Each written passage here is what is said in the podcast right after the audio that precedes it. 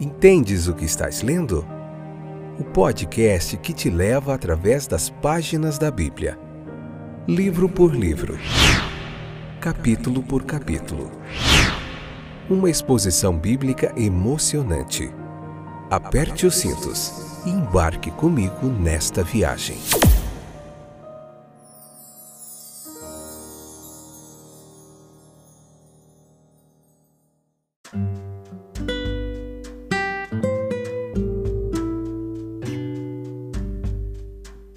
Olá, como vai vocês? Eu sou o Fábio, esse é mais um fantástico episódio do podcast Entendes o que estás lendo. Estou aqui para te ajudar a compreender um pouquinho mais do texto bíblico. tenho me dedicado há mais de 20 anos a esse trabalho. Hoje nós vamos ver Lucas capítulo 17, a parte segunda, episódio número 326. Essa, essa que é a quarta temporada, onde nós estamos vendo é, o Evangelho segundo nosso irmão Lucas, né? É, meu abraço hoje vai para o pessoal que nos escuta aí no Rio de, no Rio de Janeiro, Minas Gerais, da onde eu vos falo, São Paulo, Santa Catarina, Mato Grosso do Sul, Paraná, Pará, Bahia, Tocantins, Goiás, Rio Grande do Sul, Ceará, lá no Distrito Federal, Brasília, Espírito Santo, Alagoas, Pernambuco, Sergipe, Rio Grande do Norte, Amazonas, Paraíba, Acre e Mato Grosso. Falta poucos estados aqui para a gente chegar. Né? Tem bastante gente nos ouvindo aí em vários lugares do Brasil e do mundo e isso nos deixa bastante contentes com a vossa audiência, a vossa paciência. Você que tem ouvido, tem gostado, compartilhe, fale desse trabalho, entre em contato, contato conosco, nos diga como ele tem chegado, como essa mensagem tem chegado até o seu coração, tá bom? Então vamos lá. Hoje nós vamos falar um pouquinho da fé eficaz, vamos falar um pouquinho dessa parábola aqui que nos, nos apresenta o espírito do serviço cristão. Nós vamos ver tudo isso em detalhes, continuar o que nós vimos na, na, no episódio anterior. Começamos a ver, a gente viu um pouquinho sobre os dez leprosos e hoje nós vamos continuar falando um pouquinho sobre ingratidão e o que é muito comum nessa postura ingrata que nós muitas vezes temos, né? Vamos falar um pouquinho sobre o farisaísmo novamente, os erros que eles cometeram, para ver se isso nos ajuda a não seguir o mesmo caminho, tá bom? Então vamos lá, vem comigo, leia o capítulo 17 do livro de Lucas, depois vem para cá ouvir a nossa pregação expositiva, que eu tenho certeza que você vai aprender bastante coisa interessante. Evidentemente, meus queridos, os apóstolos do nosso Senhor, eles sentiram que havia algo faltando em suas almas. E o que era? Aquela doutrina do grande mestre talvez não era tão clara, eles não conseguiam compreender nitidamente tudo como eles desejariam, como eles desejavam. Ou talvez eles se sentissem a uma distância dolorosamente longa do seu líder em espírito, comportamento, Pode ser que eles se encontraram incapazes de fazer as obras que julgavam que deveriam ser capazes de fazer, ou um em e através do nome de Jesus, do grande mestre. Veja que qualquer que fosse a fonte da insatisfação dos discípulos de Cristo, eles concordavam que estavam em necessidade espiritual. Eles concordaram que o que se queria era um argumento de fé. E eles estavam perfeitamente certos no seu julgamento. A parábola menos convidativa e mais difícil que nós vemos aqui no versículo 17, 7 ao 10, do capítulo 17, versículo 7 ao 10, é a parábola difícil, menos convidativa, pode ter a verdade mais fortalecedora e estimulante sobre a superfície. Quando nós olhamos para essa passagem, e nós vemos mais e mais. Nós entendemos que Jesus Cristo, por nenhum momento, pretendia transmitir a impressão, essa impressão do seu Pai e do nosso Pai. Isso é inconsistente com a revelação de Deus que Cristo nos deu tanto em sua doutrina quanto em sua própria pessoa e vida. Pois em ambos, em Deus, nos é revelado como um Pai, Deus é nos revelado como um Pai que dá em vez de receber. Perceba comigo que o próprio Jesus Cristo estava entre nós como aquele que serve, ele não veio para ser servido, mas para servir e dar a sua vida. Não é dele que podemos ter a impressão de que Deus é aquele que exige tudo e não responde nada. Não. O método de ensino de Cristo não exige que interpretemos essa parábola nesse sentido. Ele argumentou não apenas por comparação, mas por contraste, não só do menos para o mais digno, mas também do indigno para o, para o excelente. Quanto mais prontos, mais ansiosos, nós devemos estar para servir o nosso Deus. Filhos, para servi-lo. Não é um capataz indiferente, imprudente. Deus não é isso. Mas é a própria consideração que devemos ter, é a própria responsabilidade. É o nosso incentivo. Nós devemos estar prontos para servi-lo ao máximo. E quando tivermos feito tudo o que pudermos, nós podemos estar preparados para dizer: não é nada de tudo que deveríamos fazer e faríamos por ti. Somos servos inúteis. Agora, há certas ocasiões em que isso se aplica mais particularmente, e aqui nós temos um toque de semelhança na parábola. Assim como o Senhor ali ele exige de seu escravo algo além do, do seu dia de trabalho no campo, o nosso Senhor às vezes nos pede mais do que pensávamos quando nos disse pela primeira vez: segue-me. E nós dissemos: sim, Senhor, eu vou. Isso pode estar no caminho. Por exemplo, quando os pais vestiram, alimentaram, ensinaram e educaram, treinaram seus próprios filhos, eles podem ser orientados pela providência de Deus a cuidar dos filhos de outros. Ou quando o ministro um superintendente, um missionário, um professor descobre que o dever que assumiu ele envolve muito mais trabalho dedicado do que ele esperava, mais tempo, problemas, mais paciência, mais autodomínio, mais um mais alto sacrifício. Por exemplo, quando o jovem sai de casa ou da faculdade para trabalhar no campo estrangeiro, ele descobre que as privações que tem que suportar as cenas que tem que testemunhar, os desânimos que ele tem que suportar, a separação dos filhos que tem que passar muitas vezes, são muito mais do que ele percebeu quando ele começou o caminho. Quando a vida parece ter sido vivida, a sua força gasta, seu trabalho feito.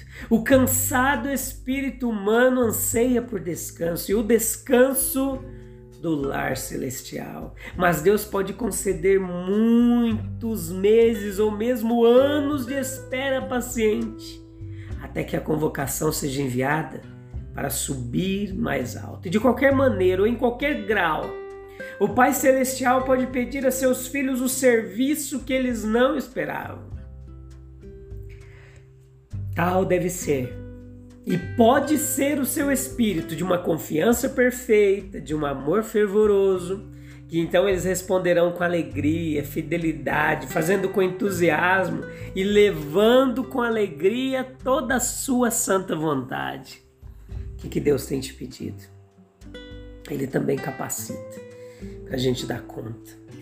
Agora veja o comum da ingratidão. Apenas um desses dez homens, aqui do versículo 11 ao 19, aqueles dez leprosos, tinha um senso de dívida suficiente para retornar a Cristo e agradecer. A ingratidão dos nove restantes tocou, feriu nosso Senhor. E ele usou as palavras de reprovação do texto. Veja o verso 17. Essa ingratidão não foi uma ilustração notavelmente excepcional de nossa natureza. É uma daquelas coisas em relação às quais aquele que aumenta o conhecimento aumenta em tristeza muitas vezes. Para aquilo que a juventude se recusa a acreditar, a experiência nos obriga a reconhecer que aceitar uma grande dádiva da mão do amor e não demonstrar nenhum sentimento adequado de gratidão não é algo raro mas é comum.